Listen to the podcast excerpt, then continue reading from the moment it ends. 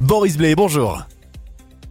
Bonjour Jules, bonjour à tous. Les boulangers de Segré seront mobilisés samedi prochain face au prix de l'énergie. Le financement de la mine bleue débattu au comité syndical du pays segréen. Et puis Angesco reçoit l'Olympique lyonnais aujourd'hui. Ce sera samedi prochain la manif des boulangers qui devraient se mobiliser à Segré. Euh, c'est Michael François de la Fournée de PP qui organise ce rassemblement pour réclamer des mesures contre les factures énergétiques. Euh, dans le même temps, la direction des finances publiques rappelle que les TPE-PME e peuvent se signaler auprès de leurs fournisseurs d'énergie pour bénéficier d'un des dispositifs mis en place. Il suffit d'adresser une attestation sur l'honneur et à ce jour, près de la moitié des entreprises n'ont pas encore envoyé cette attestation. Le financement de la mine bleue a fait l'objet de plusieurs discussions au comité syndical du pays segréen. En question, la répartition de la participation entre les communes. En effet, la participation pour chaque habitant était de 2,25€ en 2022, auquel s'ajoute pour ceux de Segré en Anjou Bleu 2,44€. Une différence durable que certains élus regrettent. Autre point évoqué euh, cette semaine, une hausse des recettes de la taxe de séjour. Le reversement par les hébergeurs ne devrait intervenir qu'en janvier 2024. Le VNB Fest vient de révéler la répartition des artistes sur les trois jours de l'événement ce sera du 25 au 27 août. Le festival s'ouvrira le vendredi avec DJ Snake, Louise Attack, AD ou encore DC's. Le samedi, les festivaliers pourront applaudir les métalleux des Dropkick Murphys, Claudio Capeo ainsi que Isia et Naaman.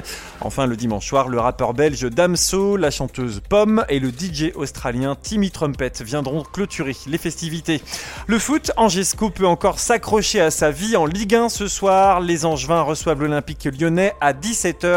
Une équipe dans le doute, mais les hommes d'Abdel Boisama ne sont pas à la fête non plus. Pour le coach angevin, une victoire serait un exploit ce soir. Après, je ne sais pas comment on va jouer Lyon, parce que Lyon a joué plusieurs fois à 5 derrière. Des fois, ils jouent aux losange au milieu et qu'on voit la qualité des joueurs quand même, euh, voilà. Donc c'est aussi un adversaire qu'il faut aussi prendre très très au sérieux, même si, comme dit Quentin, crise de confiance ou de résultat. Euh, voilà, ça reste quand même des joueurs de talent. Ce sont des joueurs qui ont connu la des Champions, etc., qui peuvent être touchés dans leur orgueil. Je m'attends aussi à une belle réaction de leur part.